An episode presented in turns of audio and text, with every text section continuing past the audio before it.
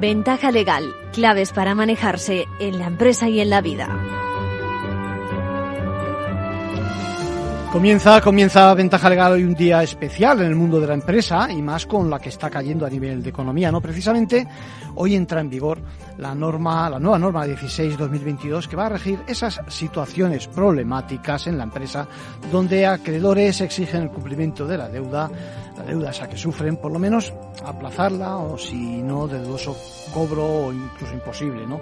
Me refiero a la norma, a la reforma concursal viene con nuevos conceptos. Eh, no toda va a entrar tampoco en vigor hoy y deja algo para el inicio del 2023. Se habla de reestructuraciones, se habla de una figura el experto en reestructuraciones, de probabilidades de insolvencia. Bueno, vamos a tener tiempo para desarrollar con más detalle, tiempo para desglosarla con especialistas y recoger las impresiones también de afectados por ello. Por cierto, que tienen que saber que se aplica a los nuevos procedimientos, pero también a aquellos que están en marcha a fecha de hoy. Bien, y llevo, llevo dos semanas diciendo que les presento un escenario de teletrabajo, un ejemplo práctico, con algunas dudas que nos han llegado al programa, pero el tiempo me puede ¿eh? y todavía está pendiente. Hoy les aseguro que dedicamos su espacio y que, y que lo hacemos vía una consulta de Cristina que pregunta si la empresa puede exigirle volver otra vez al modelo presencial, perjudicando en este caso la conciliación laboral y familiar. Además, se han planteado qué sucede con esas preguntas que no contestamos en un formulario, en un cuestionario. O sea, fíjense, cuando rellenamos un formulario, pero dejamos de contestar alguna casilla. ¿Eh?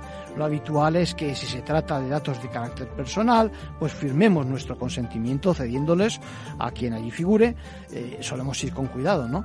Eh, por la cuenta que nos trae. Pero se han preguntado si se puede extraer una conclusión al dejar una casilla en blanco en una casilla qué tratamiento legal merece precisamente dicha respuesta. El tema que traemos no solo consiste en la protección de datos y el derecho a nuestra intimidad, sino también en cuántas veces podemos facilitar información sin que expresamente lo hayamos consentido, autorizado y por supuesto también las conclusiones que se extraen de ello que incluso podrían ser discriminatorias. También querría hoy contestar precisamente a dos periodistas, a dos compañeros que se plantean si se puede hacer uso de las imágenes que cualquiera de nosotros hemos subido a las redes sociales. Eh, hacer uso para ilustrar su propio reportaje, un reportaje que el compañero puede hacer. O dicho de otra forma, si hay límites de uso de lo que publicamos en las redes sociales y si prevalecen los derechos de los titulares, de los propietarios de esas imágenes frente a la libertad de información. En la segunda parte de Ventaja Legal nos va a visitar Gonzalo Guzmán, letrado asesor del Departamento de Conducta de Entidades del Banco de España, adscrito a la Unidad de Criterios de Buenas Prácticas, y con él vamos a comentar precisamente la recién expuesta memoria de reclamaciones eh, que acabamos de conocer. Bueno, la semana también nos ha traído novedades en los casos del cártel de camiones, referencias también a, los problemas de la familia Trump, a quienes se le acusa de manipular la valoración de patrimonio, etcétera, etcétera. Ahora vamos ya con las noticias que nos trae nuestros compañeros de la abogacía.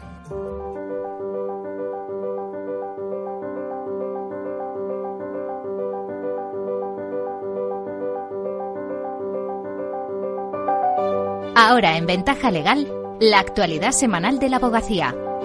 Bienvenida Lucía, bienvenida Isabel. Hola, buenas tardes. Saludos a todos. Hoy ha entrado en vigor la reforma concursal. Objetivo, agilizar los procedimientos concursales y asegurar la continuidad de las empresas que se encuentran en dificultades financieras pero son viables. La nueva norma introduce varias novedades relevantes para la abogacía, incluidos nuevos retos profesionales. Enseguida se lo contamos. También les hablaremos de que un juzgado ha obligado a una entidad financiera a devolver el importe total pagado por cláusula suelo desde la firma del préstamo hipotecario. Es la primera vez que se ordena tras el fallo del Tribunal de Justicia de la Unión Europea en este sentido. La igualdad real en el sector legal sigue siendo una asignatura pendiente. Así se puso de manifiesto la semana pasada en un encuentro organizado por el Colegio de la Abogacía de Barcelona, en el que se presentó un estudio que denunciaba las principales discriminaciones que sufren hoy en día las abogadas. En breve les damos los detalles. Comentamos ahora de forma muy breve otras noticias de la última semana. Ya te puedes apuntar a Aula Abogacía, la gran cita con la formación para los abogados. Se celebrará el 22 y 23 de noviembre en Madrid y contará con más de 80 ponentes de primer nivel que analizarán las novedades jurisprudenciales y las cuestiones más candentes en las áreas de mercantil y concursal, procesal, civil, penal, laboral y contencioso administrativo. La inscripción ya está abierta y cuesta 90 euros para todo el encuentro. El primer encuentro andaluz de violencia de género reforzará el compromiso de la abogacía con las víctimas. Se celebra en Huelva este 30 de septiembre y el 1 de octubre y está organizado por el KDK y el Colegio de Huelva. La primera toga gana el premio a mejor documental en el segundo certamen audiovisual iberoamericano. Esta cinta recupera la trayectoria de la primera mujer abogada de España, Ascensión Chiribella. Un juzgado de lo social de Cádiz señala una vista para marzo de 2025. Se trata de un procedimiento ordinario por contrato en fraude de ley y reclamaciones salariales y tendrá que esperar casi dos años y medio para el señalamiento. Estrenamos hoy Ley Concursal. Introduce muchas novedades y finalmente la asistencia letrada será preceptiva en todos los procedimientos, algo que había reclamado la abogacía y que no estaba previsto en el texto inicial. Con la nueva norma entran en funcionamiento los planes de reestructuración, encaminados a facilitar a las empresas salir de la situación de insolvencia o evitar caer en ella. Con esta figura se suprimen los anteriores instrumentos preconcursales. En esos planes cobra mucha importancia la figura del experto en reestructuración, una figura nueva que abre oportunidades profesionales a los abogados. La reforma también introduce un procedimiento especial para microempresas, al que deben acogerse aquellas que cuenten con una facturación de menos de 700.000 euros anuales, un pasivo de 350.000 o que tengan menos de 10 empleados entrará en vigor una vez que está ya en marcha la plataforma tecnológica para gestionar estos procesos el 1 de enero de 2023. Sin embargo, expertos convocados por el Consejo General de la Abogacía consideran que la ley no clarifica suficientemente qué sucederá con todos los casos que se están tramitando o que se presentarán antes de que esté disponible dicha herramienta informática. La nueva ley también modifica el procedimiento de segunda oportunidad, imponiendo unas restricciones que en la práctica pueden limitar el acceso a este mecanismo. La exoneración del crédito público se limita a 10.000 euros y además se prevé un régimen transitorio que obligará a tramitar con la nueva ley los casos que entraron en los juzgados antes de su aprobación. José María Puelles, miembro de la Subcomisión de Derecho Mercantil y concursal del Consejo General de la Abogacía se complica mucho la segunda oportunidad y hay una aplicación retroactiva a los procedimientos que se encuentren en marcha en los que no se haya solicitado todavía la exoneración. Y eso en principio puede ser inconstitucional. Esta tarde, la conferencia de los lunes, Jacobo Fernández Álvarez, secretario general técnico del Ministerio de Justicia, explicará los detalles de la nueva ley y responderá a preguntas. Será a partir de las cuatro y media y la inscripción puede hacerse en abogacía.es. Como avanzábamos en la introducción, vamos a hablar de una sentencia histórica que está relacionada con las cláusulas suelo. Ha sido un tribunal de Córdoba el que ha obligado a una entidad financiera a devolver a dos de sus clientes lo pagado indebidamente desde la firma de la hipoteca en 2005. Se trata de la primera sentencia tras el pronunciamiento del Tribunal de Justicia de la Unión Europea de junio de 2022 que establecía que se puede recuperar también lo cobrado por el banco antes de mayo de 2013. La lucha se inició en 2014. Los clientes llegaron a conseguir una primera victoria en el juzgado de lo mercantil que condenaba la devolución de cantidades, pero solo desde mayo de 2013. Ahí fue cuando recordamos que el Supremo obligó a devolver el dinero, pero solo a partir de esa fecha. Ocho años después, recuperarán lo pagado desde 2005 y van a recibir cerca de 5.000 euros. La letrada que ha llevado el caso, fue en Santa Cabrera, lo considera un triunfo para los clientes financieros y anima a otros afectados a presentar los recursos correspondientes. De nuevo, ha tenido que ser el Tribunal de Justicia de la Unión Europea quien falle a favor de los consumidores tras la cuestión prejudicial planteada por el Tribunal Supremo de si debería de ceder la cosa juzgada frente al derecho de los consumidores a recuperar todo lo indebidamente cobrado por la entidad. Las entidades bancarias que no atienden las reclamaciones para evitar el litigio y finalmente son los juzgados los que le están dando la razón a los consumidores, con un porcentaje de éxito del 90%. Sentencia puede ser todavía recurrida ante la Audiencia Provincial de Córdoba mayor corresponsabilidad entre hombres y mujeres. Solo así alcanzaremos la igualdad real y efectiva. Así lo cree la presidenta de la abogacía española, Victoria Ortega, quien recordó en Barcelona la semana pasada que solo el 22% de los decanatos de la abogacía los ocupan mujeres, una cifra que no es representativa de la realidad de la profesión. Son algunas conclusiones del estudio sobre la igualdad en el sector legal presentado por la presidenta en el cuarto Women Business and Justice European Forum organizado por el Colegio de la Abogacía de Barcelona. Junto a esto, Ortega también destacó la necesidad de implantar cuotas para que más mujeres accedan a puestos de responsabilidad. El estudio ha constatado la existencia del techo de cristal y de la brecha salarial, que es más palpable en los grandes despachos. También denuncia las discriminaciones que siguen sufriendo las abogadas, tanto por parte de compañeros como de clientes, pues muchos prefieren todavía que su caso los lleve un abogado hombre.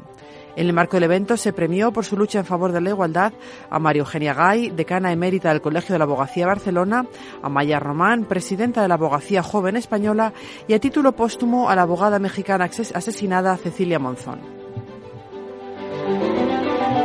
Y vamos ahora con el abogado de la semana. Le escuchamos primero. Ella tiene un currículum bastante bueno dentro del sector de la telefonía y avanza en los procesos de, de selección, pero no sabe cómo cuando llega al final de, esos procesos su candidatura decae. Entonces ya le pregunta a uno de ellos, le dice, oye, vamos a ver, si estabais muy interesados en contratarme, ¿por qué eh, no, me habéis, no me habéis contratado? le dicen, es que hemos pedido referencias tuyas a la anterior empresa que nos ponías en tu, en tu currículum y nos ha dicho que, bueno, que, es horrible, que es lo peor que podemos hacer, que es contratarte.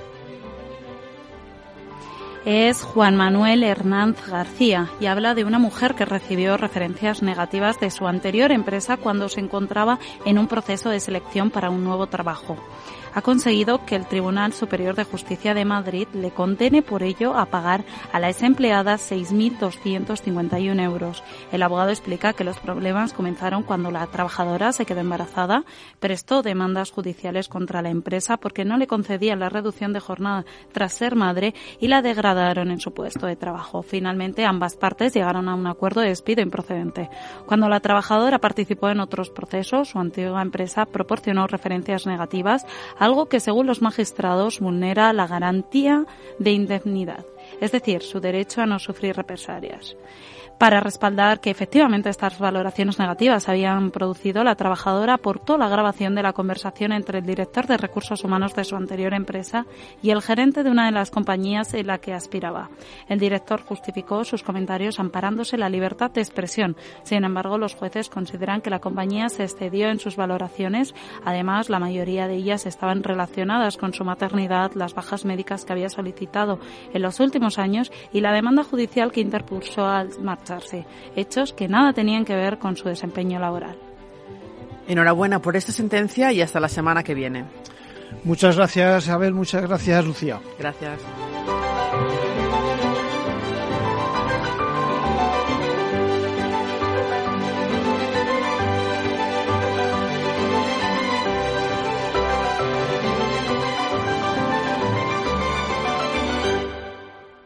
Manual de crisis. Reglas a seguir en caso de necesidad.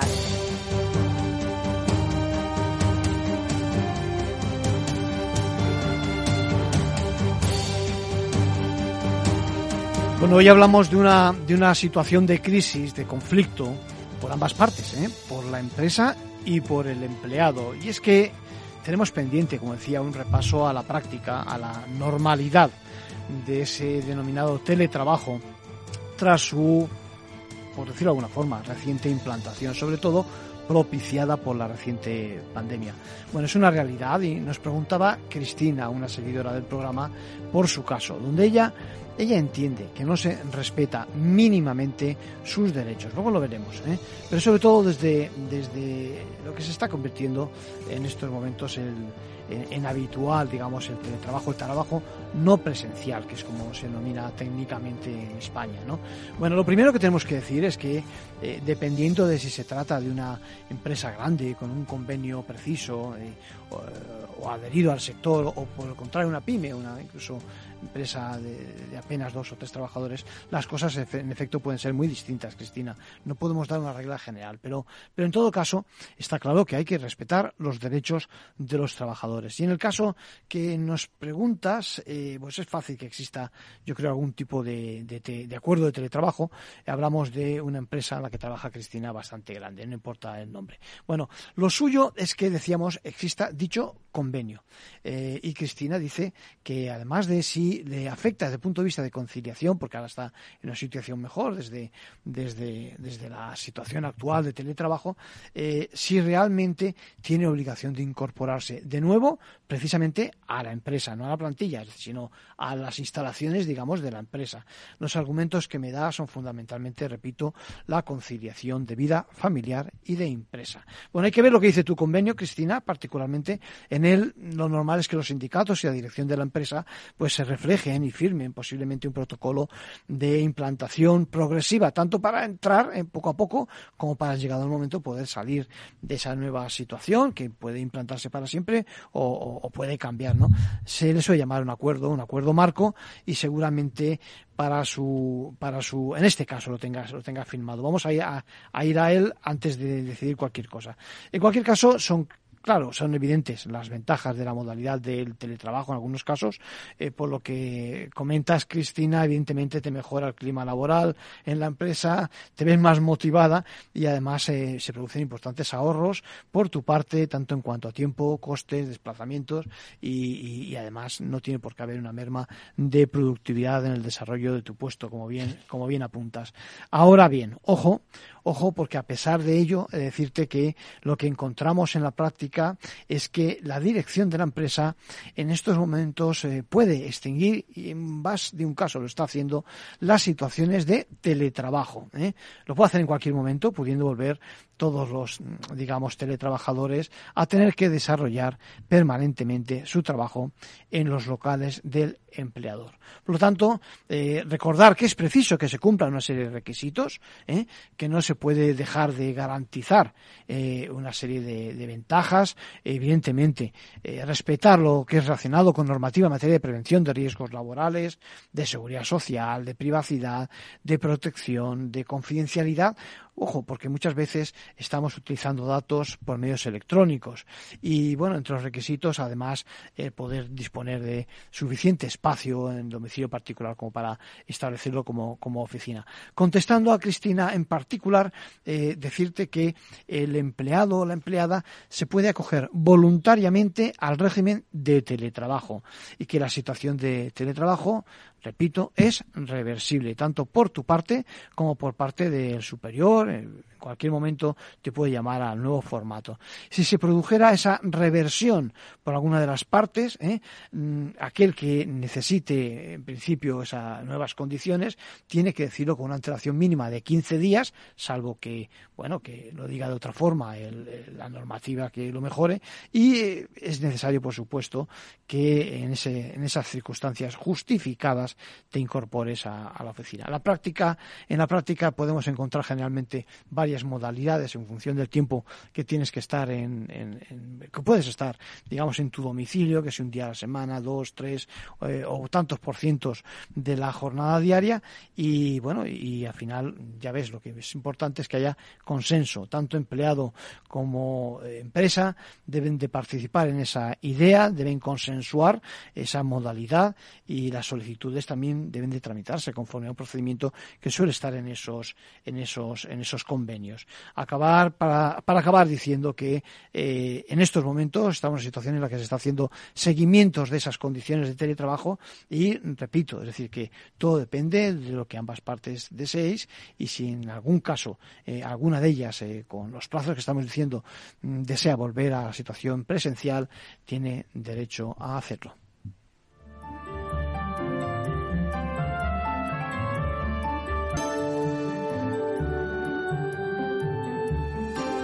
Y por último, un consejo a título personal de nuestro abogado Arcadio García Montoro.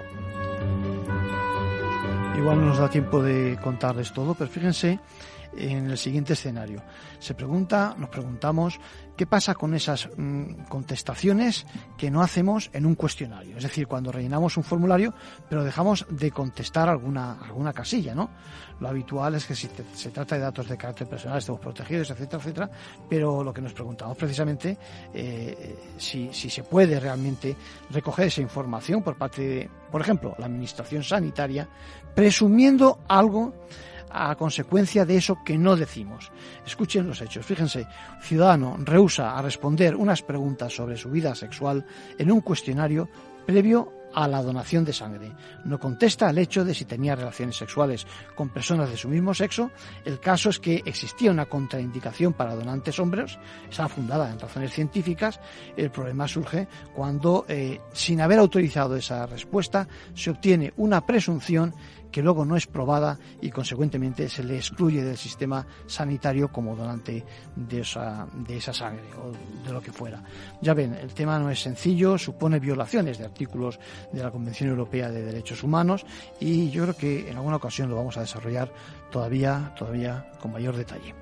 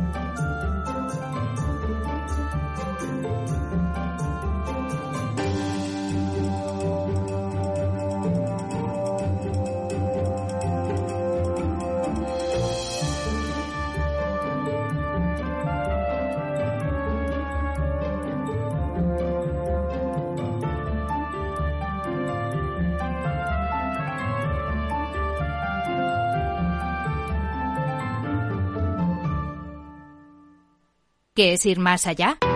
Con Arval podrás llegar donde te propongas de la forma más sostenible y darle a tu empresa todas las soluciones de movilidad que necesite, asesorando con las mejores opciones de movilidad para las distintas necesidades de tu flota, con vehículos electrificados, bicicletas, coche compartido. Arval, la transición energética arranca aquí. Más información en arval.es. Vida. Riesgo. Cubierto. Es muy simple asegurarse con el Betia. Simple, claro, el Betia. Capital Radio Madrid, 103.2. Nueva frecuencia, nuevo sonido. ¿Sabes qué tienen en común Eddie Murphy, Pierce Brosnan, Steve Jobs o John Lennon? Todos ellos crecieron en familias de acogida que les dieron cariño y estabilidad. Acoger a un menor es darle un hogar y ayudarle a construir su futuro. Campaña financiada por la Unión Europea Next Generation. Plan de recuperación. Comunidad de Madrid. Disfruta de la mejor cocina gallega en Montes de Galicia. Todo un clásico moderno en el barrio de Salamanca. Disfruta de la variada dieta atlántica, de las mejores carnes y pescados tratados con respeto y transparencia y regados con una de las mejores bodegas de la zona. En grupo, en familia o en pareja, Montes de Galicia te ofrece el espacio perfecto en cada ocasión. Ramón Tamames, catedrático de Estructura Económica si es que está escrito desde el Génesis, capítulo 42, el sueño de Faraón que interpreta José, los siete años de bonanza y los siete años de crisis, las vacas que salen del Nilo, etc. Es que está dicho en la Biblia. Capital Radio. Te escuchamos. Esto te estás perdiendo si no escuchas a Rocío Arbiza en Mercado Abierto. Carlos Doblado, analista de Black Bear Broker. El gran problema que tienen los activos líquidos es que juegan contra nuestras emociones. Cotizan todos los días, nos ponen muy nerviosos. Una variación de 20 y 30% en el precio de los activos no significa que esos activos hayan cambiado en calidad, es decir, pueden caer mucho y, la vida sigue igual.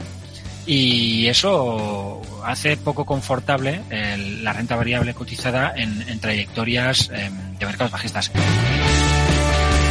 Mercado Abierto con Rocío Arbiza.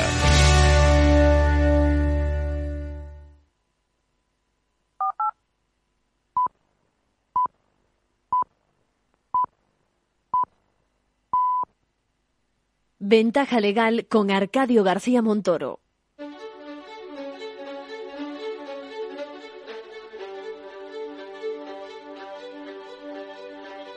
La entrevista, escuchar, es compartir conocimiento. Bueno, si, si, un tema ha preocupado a nivel de calle en estos últimos años en el mundo financiero, ese ha sido el de las reclamaciones con motivo de préstamos con garantía hipotecaria y en general que si cláusula suelo, que si IRPH, multidivisas, tarjeta revolving, seguro que a todos les suena mucho y más en esta en esta emisora Capital Radio con tanta tanta economía detrás, también derecho. ¿eh?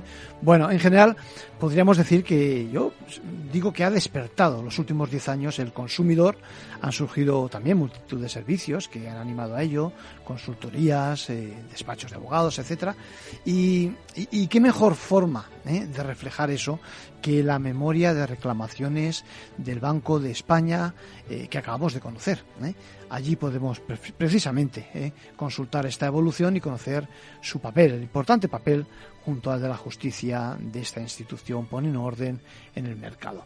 Por eso me parecía conveniente contar con Gonzalo Guzmán. ¿Cómo estás, Gonzalo? Muy bien, Arcadio, estupendamente. Gonzalo, para que te conozcan nuestros oyentes, es letrado, mm, asesor del Departamento de Conducta de Entidades del Banco de España.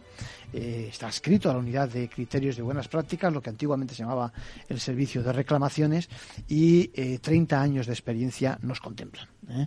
O sea que buen experto eres y, y, por eso precisamente decía yo, venga, mm, pásate por la casa porque me gustaría precisamente que repasásemos un poquito eh, dentro de tu negociado lo que, lo que veis vosotros después de tantas reclamaciones. Seguro que veis patrones, seguro que veis una evolución. Lo primero que me, que me sorprende es precisamente en estos últimos 35 años, creo que son. Son 35, sí, desde el año 1987. ¿Cómo ha evolucionado eh, precisamente el número de reclamaciones? Es decir, parece que antiguamente, no sé, no éramos sensibles eh, frente a. Yo estoy seguro de que se producían igualmente sin ninguna duda, eh, vamos. Se producían, sin duda alguna, digamos, abusos por parte del sector financiero. ¿Qué te parece? Sí, es cierto. Es verdad que los primeros años la curva, digamos, de las reclamaciones, del volumen de reclamaciones fue bastante planita. Muy pocas reclamaciones, muy poco, poco volumen. Empezó a subir ya en el año 2008, pero sobre todo cuando tuvo el primer pico fue en el 2013, con ocasión del problema de las cláusulas suelo, que llegamos a unas 34.600 reclamaciones, quiero recordar. El siguiente eh, pico fue en el año 2017 con motivo de la judicialización de, las reclamaciones contra los gastos de formalización de préstamos, que se llegó al top de 40.000 reclamaciones. Y ahora eh, hemos llegado al tercer pico, que nos iguala casi casi al pico de, del 2013 porque tenemos eh, en este momento pues 30.000, eh, 34.000 reclamaciones, exactamente. Lo que está claro es que eh, la cultura de, digamos, de, la reclamación, la cultura de, exigir lo que uno tiene derecho, eh, se está, digamos, que implantando y que y que evidentemente se detectan un montón de abusos. Es importante matizar que esas reclamaciones son las que se hacen ante el Banco de España no son las reclamaciones que se hacen o que conoce la justicia. ¿correcto? Eh, correcto, aunque algunas de estas, coincidan cuando no se da satisfacción, al final pasan a la vía judicial, sí. Claro, claro, claro. lo, que, quiero decir es que seguramente hay muchas más reclamaciones que no necesariamente pasan por el Banco de España y que se solucionan. Que puede ser, claro, que se solucionan en los servicios de atención al cliente de las entidades. O que quizás algunas directamente vayan por la vía judicial. Sí, sí, sí, sí. Lo que está claro es que eh, la judicialización de todos estos temas lleva a retrasos, lleva a atascos de la justicia, etcétera, etcétera. Y se habla mucho de esa parte, de la justicia actuando en este tipo de cosas, de otras razones porque se sienta jurisprudencia, la doctrina, etcétera, etcétera, pero no se habla tanto del papel de Banco España. Por eso quiero que hablemos precisamente. Banco España, déjame que lo diga así con palabras de la calle, ayuda a poner orden en el mercado también. ¿Es así? Es lo que pienso. Eh, realmente, después de estos años de de trabajo y de experiencia, lo que puedo decir es que hay una serie de tareas que no solamente son resolver reclamaciones, sino también coadyuvar a que eh, se creen unos nuevos eh, estándares eh, de calidad en los servicios bancarios con los criterios de, buenas prácticas que nosotros vamos emitiendo. Eh, y además eh, estamos ahora mismo embarcados en una tarea eh, gigantesca, titánica, que es la educación financiera. Importantísimo. Que yo pienso que sí, porque ya que es complicado evitar ciertos abusos, de una manera sí que se puede evitar que el cliente sea fácilmente, eh, digamos, llevado a un, a un tipo de contrato, llevado a unas condiciones que no le interesan. Entonces, esta la educación financiera creo, creemos que es básica. Y además hay que decirlo también, las asociaciones de consumidores han, han ayudado muchísimo a, dar a conocer los criterios nuestros, eh, la normativa y también los despachos de abogados que últimamente pues eh, realmente están eh, haciendo una labor tremenda eh, en cuanto a no solamente el número de reclamaciones sino dar difusión y judicializar muchos temas que antes se quedaban aquí en, reclamaciones. Sí, pero ese matiz que yo lo voy a decir con otras palabras de labor preventiva, elevando la cultura financiera es fundamental porque seguramente no haga falta em, o no debiera hacer falta, conociendo lo que son las normas de transparencia, los derechos que tenemos los consumidores, eh, entrar en esos conflictos o permitir que se produzcan esos abusos, sin perjuicio de que, evidentemente, no es de recibo que una entidad financiera cometa abusos, pero por si acaso, el que eh, sepamos más los consumidores es fundamental. ¿eh? Yo, por ejemplo, me estoy acordando ahora de cómo, yo creo que ya todo el mundo sabe, y si no lo vamos a recordar ahora, que eh, tiene derecho a tener, yo qué sé, el contrato, por ejemplo, que ha firmado, ¿no te parece? Por supuesto, por supuesto, claro. Es, esto da mucha seguridad jurídica, porque es, es, una situación de indefensión la del cliente que no sabe exactamente qué es lo que ha firmado, qué condiciones tiene que cumplir y qué condiciones tiene que cumplir la entidad.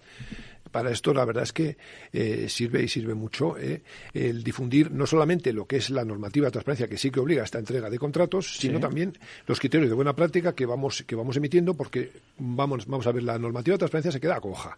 Entonces, tú puedes cumplir formalmente la normativa de transparencia y, sin embargo, estar abusando del cliente con una serie de actuaciones que son muy feas, que a lo mejor no están, o no están en muchos casos tipificadas, por supuesto, pero que sí que, se ve que van contra la buena son fe. Son principios generales, ¿no? Son, principios, luego hay que ver al detalle, ¿no? ¿Cuál es la práctica, ¿no? esa, es, esa es nuestra tarea, el conseguir no solamente que cambien las entidades porque les vamos dando estos nuevos criterios de aplicación de la normativa, sino también influir también en la, en la nueva normativa de transparencia, porque siempre nos piden el feedback y la verdad es que creo que bastantes eh, temas, concretamente, por ejemplo, la última regulación de las tarjetas revolving, tienen mucho que ver con nuestra, nuestras reclamaciones, nuestros resoluciones y nuestros criterios. O sea, la aportación que habéis hecho en función de, de, la experiencia que habéis tenido y de la casuística que Esto es. es fundamental. Déjame que eh, te pregunte una cosa que me ha sido muy curioso y es, eh, eh, eh, vamos, que más que te pregunte, que te comente, cómo, digamos, las reclamaciones cunden más en grandes ciudades o en principales focos de población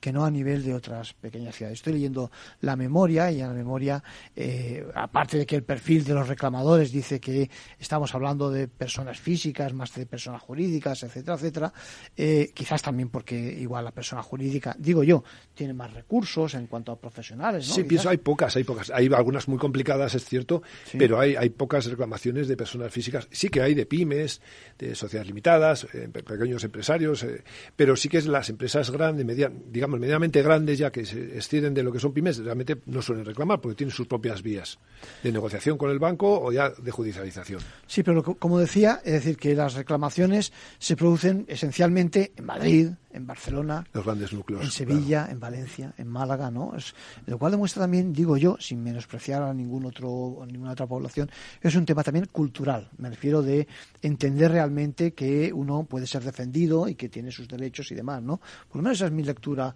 eh, al hilo de lo que estoy viendo.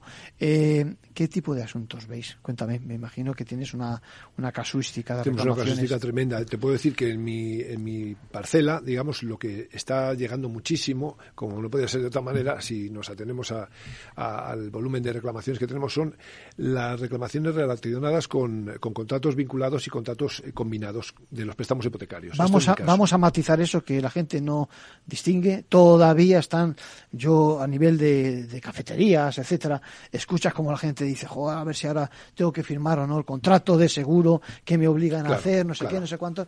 Explícanos que tú tienes muy claro esos conceptos. en qué consisten. A ver. Mirad, eh, Mirad, eh, hasta 1900, eh, 2019, 16, exactamente de junio de 2019, que entra en vigor la ley 5-2019 de, de crédito residencial, eh, era muy, muy corriente, muy común obligar a los clientes a contratar seguros. Entonces, como no había ninguna normativa que lo limitara o que lo prohibiera, pues esto era el pan nuestro de cada día y se cometían realmente pienso yo que bastantes abusos. Esta ley empieza a poner coto, empieza a limitar, empieza a, reestructurar, a, regular estos contratos que se obligan a, contratar. Entonces distingue entre los que se obligan a contratar para conceder el préstamo, serían los contratos vinculados, normalmente son el seguro de vamos a ver, el seguro de amortización, el seguro de seguro de vida, de accidentes, y luego el seguro de daños, que cubre cualquier eventual riesgo de, pues, de incendio. de, un desperfecto, un desperfecto de valor. En, en, el inmueble. Y luego otros contratos que llamamos ahora combinados, que son aquellos sin cuya contratación sí que nos darían el préstamo, pero es verdad que no con las condiciones preferenciales que nos gustaría recibirlo. Entonces, al final, cuando eh, eh, la bonificación es muy grande con estos contratos.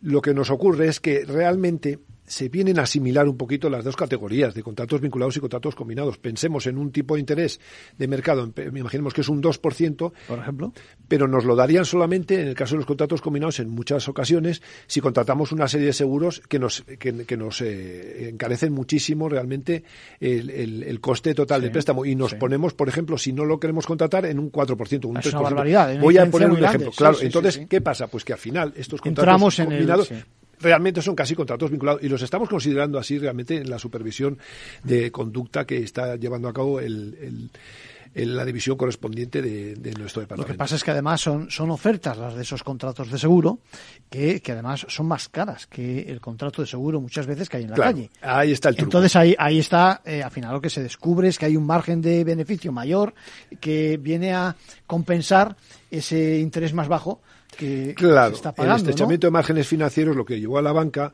eh, y esto es, no es solamente no es una impresión personal, sino que es algo totalmente ya contrastado, a eh, empezar a cobrar otro tipo de ingresos por, vía de comisiones. Hay que hacer negocio. Eh, hay que hacer negocio. Entonces, las comisiones bancarias eh, son las que son, se han ido elevando, pero había otro tipo de comisiones que no se han, eh, digamos, considerado tanto antes cuanto ahora sí que se consideran, porque realmente, ya digo, el estrechamiento de margen financiero, del tipo, los tipos de interés tan bajos, hacen que la entidad no saque dinero de la diferencia entre el tipo al que ella te presta y el tipo al que ella puede luego invertir ese Pero déjame que haga un paréntesis, pero algo de lo que no tiene la culpa al consumidor. No, sin duda. Es decir, que los negocios muchas veces pueden tener un buen margen y luego la vida, el devenir de la vida, pues al final... Eh, el problema, vamos, si, nos atenemos a la realidad, el problema es que las entidades tienen sus propios eh, aseguradoras, que son, forman parte del conglomerado financiero que llamamos, eh, el grupo de la entidad, y estas, estos departamentos, estas aseguradoras, lo que hacen es colocar unos productos que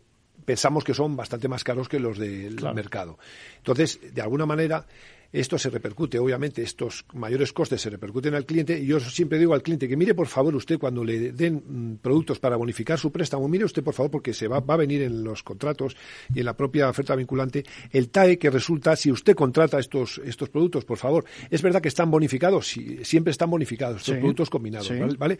El problema es que en la TAE se tiene en cuenta tanto la bonificación como el coste de la prima de esos productos. Entonces, si usted mira la TAE, verá que sube la TAE. Definitiva, tenemos tenemos que animar a que eh, echen un vistazo, que se fijen en la TAE, que es realmente el dato esto es, que, pregunten. que digamos que al final dice de verdad si ese producto les puede interesar o no. y si tienen dudas y no se las solventan en la entidad, no les contestan, que nos llamen, por favor, que nos llamen al servicio de reclamaciones, al Banco de España y contestaremos todas las consultas que sean necesarias. Eso es fundamental, es decir, eh, y eso eso forma parte de lo que quiero transmitir yo hoy, es decir, que el Banco de España no es una entidad que está ahí, que, que, que guardan nuestros, entre comillas, dineros y que no, también vela por nuestros intereses y que por lo tanto eh, es accesible, ¿no? La administración al final parece que no es accesible y es una de las cosas que digo yo, hombre, habrá, puedes encontrarte a, déjame que lo diga así, algún estúpido en cualquier sitio, ¿no? Pero, Sin duda. pero evidentemente eh, el poder acercarnos para hacer esa consulta, digamos, a una entidad independiente, es decir, que no tiene intereses realmente en el tema, eso es una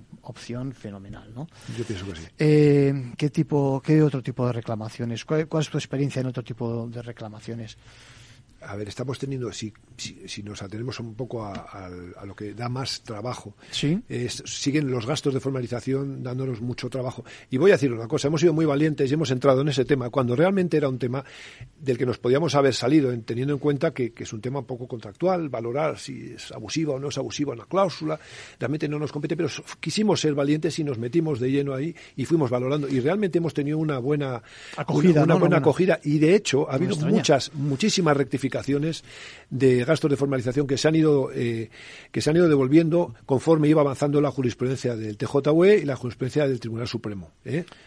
La aportación de, Europa ha sido importante ¿eh? a lo largo sin de ninguna duda. ¿eh? Ha sido lo que nos está tirando, es la locomotora. Eh, entre, entre juristas a veces decimos que, y defensores de los consumidores decimos que el Tribunal Supremo se estaba quedando corto en ese sentido. Es cierto, es cierto. Este, de, alguna manera iba arrastrando los pies y la, el Tribunal de Justicia de la Unión Europea de Luxemburgo lo que está haciendo es estirar, no, no, mire usted, tiene que aplicar la norma en función de las directivas comunitarias y en función de, de, de una, organización jurídica que es supranacional que no solamente la, el, ordenamiento de, español.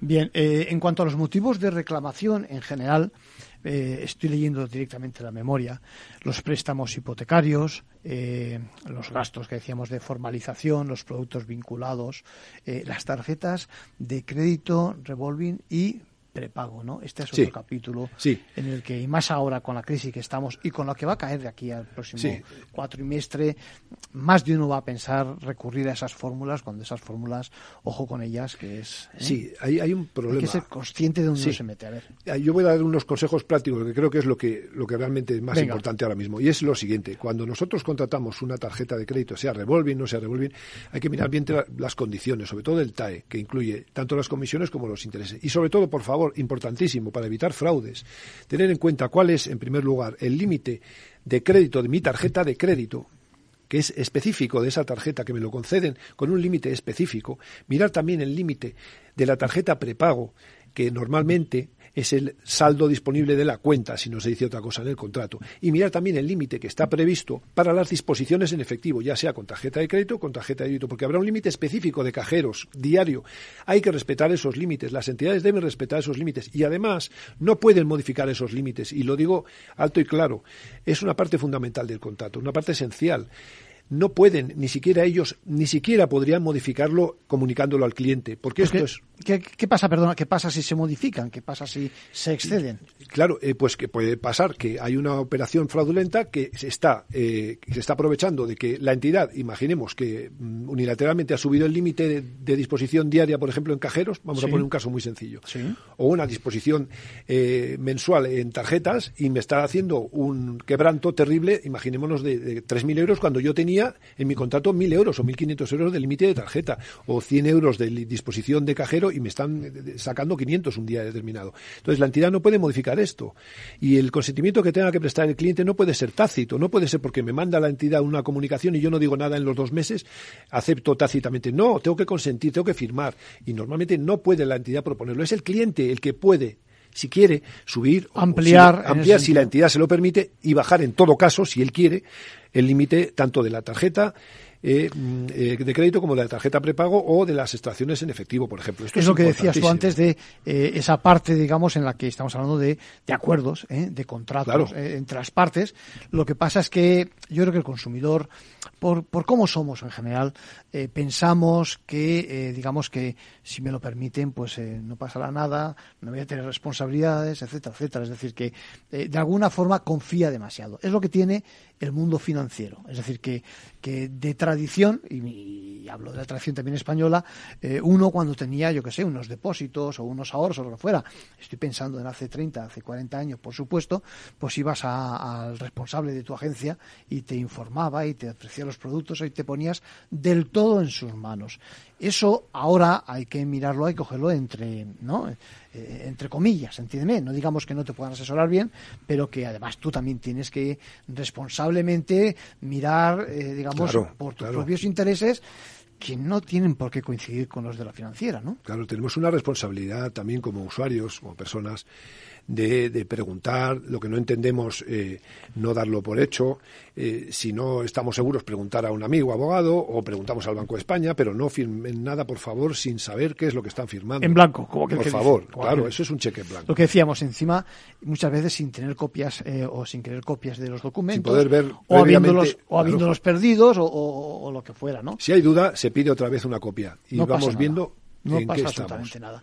Eh, háblame de, de, por ejemplo, de comisiones por, emisi- por, por emisión de, yo qué sé, Sí, de cheques hay, también. sí, hay, una. Esto quería comentarte precisamente porque es una es un criterio nuevo que lo, se le ocurrió a uno de mis compañeros, Sí. inspector, Sí. y era que eh, en muchas ocasiones, en muchísimas ocasiones, cuando uno va a firmar al notario la compra de la casa, resulta que la entidad, para poder disponer del importe del préstamo y de los ahorros que yo haya tenido previamente, me cobra una comisión por emitir esos cheques bancarios. Una comisión que me obliga Cheque a firmar. repasemos lo que es un cheque bancario. Sí, Es un cheque bancario, es- cuidado, eh, perdón, sí. lo explicas tú mejor, venga, sí. Sí, sí, va- vamos. eh, al contrario de lo que son los cheques normales, de que, que te- tienes tu chequera, que vas tirando de tu cheque, lo firmas. Que entre paréntesis cada vez utilizamos menos. Cada vez se utilizan menos. Venga, ¿eh? pero bueno, frente a esos. Claro, existe otro cheque que se llama cheque bancario, que, que es eh, un título valor, para entenderlo, Sí. es un documento que emite la propia entidad cuando yo le pido, quiero un cheque bancario de medio millón de euros, o de, de 3.000 euros, perdón, medio millón, Sí. 3.000 euros.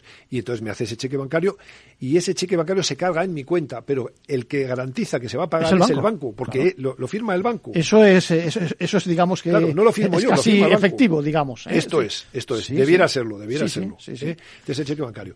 También las transferencias, pero para las, las compras de vivienda, lo más normal es que se utilice estos cheques bancarios. Entonces, ¿qué sucede? Cuando estoy en el notario y voy a firmar la compra de la vivienda, me pasa la entidad una hojita para que firme la emisión de los cheques bancarios y me encuentro con que me están cascando, imaginémonos, 500, 600, 700 euros Por la emisión por de la cheque. emisión de estos cheques bancarios de un, un cheque que emite él mismo, la entidad que financiera. emite la entidad financiera para movilizar los fondos de mi cuenta, que se, se componen tanto del importe del crédito o del préstamo que me han concedido, como de los ahorros previos que tenía yo y que es obligado tener porque solo te, te pagan una parte del valor de tasación de la vivienda. Entonces, el cliente se ve en ese momento eh, totalmente emboscado y no tiene otra que, que firmar porque si no, no hay operación. Entonces ha pagado sus arras, tiene al vendedor que está ahí enfrente. Sí, Entonces, sí, sí. Esto es una... No se vaya a deshacer la operación, Es una la parte, la claro. parte emocio- emocional o emotiva de, de- de- del tema, ¿no? En, en el fondo es una encerrona, vamos a hablar en plata y en román paladino. Entonces, ¿qué es lo que estamos obligando ahora?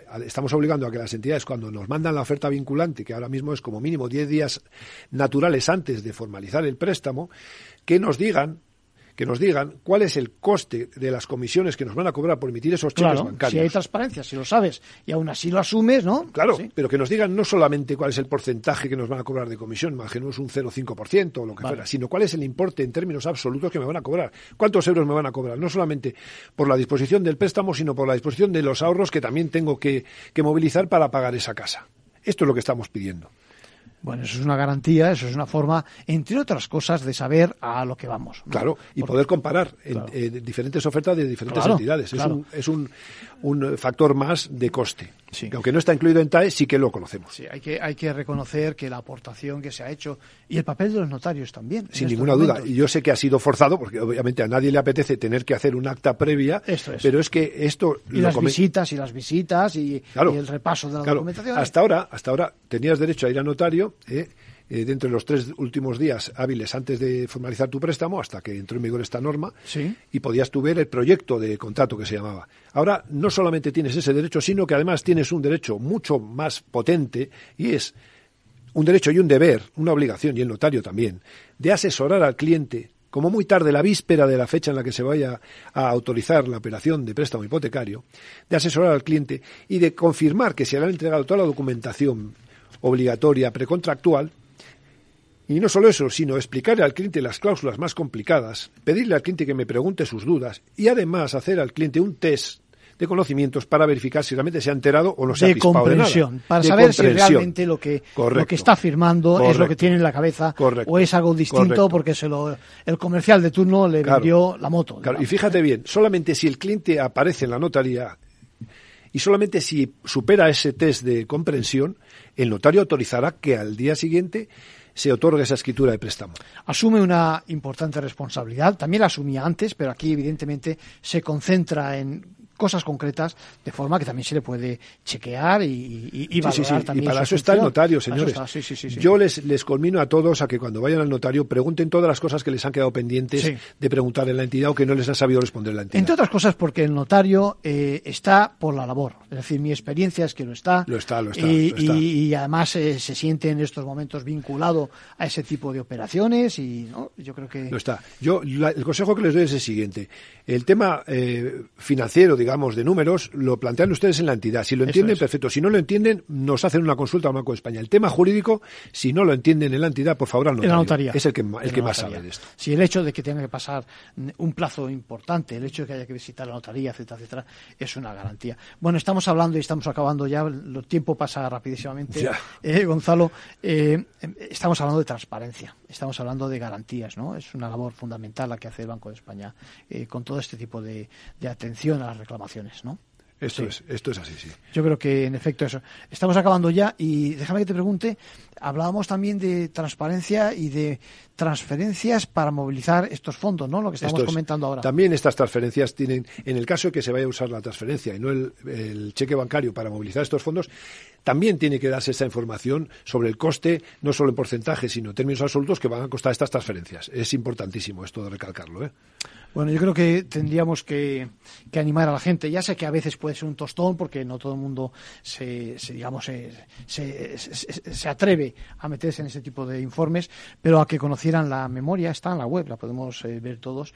Eh, en cada uno de sus apartados hay, hay muchos aspectos muy interesantes. Estoy pensando yo en cláusulas IRPH, en la revolving, hay un montón de hay un montón de consejos, ¿no? Sí, y además lo que tenemos para todo tipo de público, también para los abogados, tenemos una una recopilación de la evolución jurisprudencial, incluso la última que tenemos, tanto de IRPH como sobre todo el tema de, de gastos de formalización. Al final hablamos de prevención, hablamos de elevar la cultura financiera, pero también la jurídica, ¿eh? que estamos, estamos en el mismo paquete, yo creo, y, yo creo que tenemos que, que, daros las gracias ¿eh? y premiarlos por esta, por, esta, por esta función que tanto nos interesa. Eh, Gonzalo Guzmán, encantado, ha sido un placer tenerte por acá. Igualmente, un placer y, que sigáis con, la misma, con las mismas funciones. En ello estamos. Venga, muchas gracias. Muchas gracias.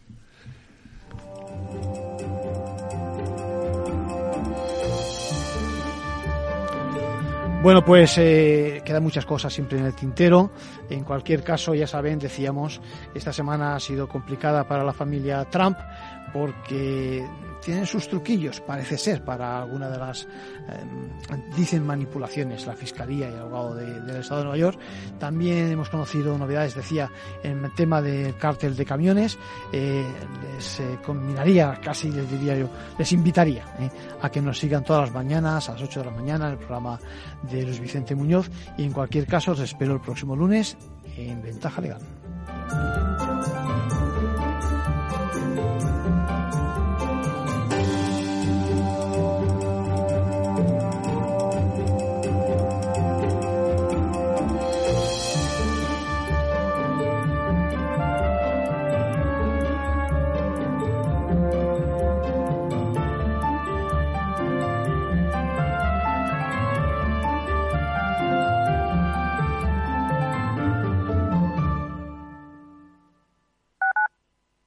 Capital Radio Madrid 103.2. Nueva frecuencia, nuevo sonido. Ahorra agua con Isabel del segundo. Genial si no te bañas, pero si cuando te duchas te escuchas el disco entero, malamente. Solo una canción, ¿vale? Una canción. Más consejos para ahorrar agua en canaldeisabelsegunda.es. Canal de Isabel Segunda. Cuidamos el agua. Esto te estás perdiendo si no escuchas a Luis Vicente Muñoz en Capital, La Bolsa y la Vida. Antonio Garamendi, presidente de la COE. Habría que evaluar, eh, y para eso también está la mesa, nos podríamos sentar, y me da igual si hubiera que cambiar la ley, un salario mínimo que se acogiera o que se acoplara eh, a cada uno de los territorios de este país, porque la realidad es que la propia negociación colectiva también va en función de esos territorios. Es diferente cuando vemos el convenio del metal, por ejemplo, pues de Vizcaya es muy diferente al convenio metal de otra provincia, e incluso del propio País Vasco. Y yo creo que esa es la realidad eh, y es por eso por lo que estamos diciendo este tema. No te confundas. Capital, la bolsa y la vida con Luis Vicente Muñoz, el original.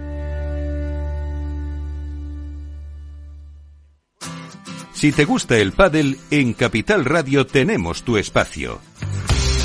Todos los martes, a partir de las diez y media de la noche, saltamos a la pista para contarte la actualidad del World Padel Tour, los torneos amateur, las novedades de las marcas y toda la actualidad relacionada con el segundo deporte más practicado de España. Esto es Padel, los martes a las diez y media de la noche en Capital Radio.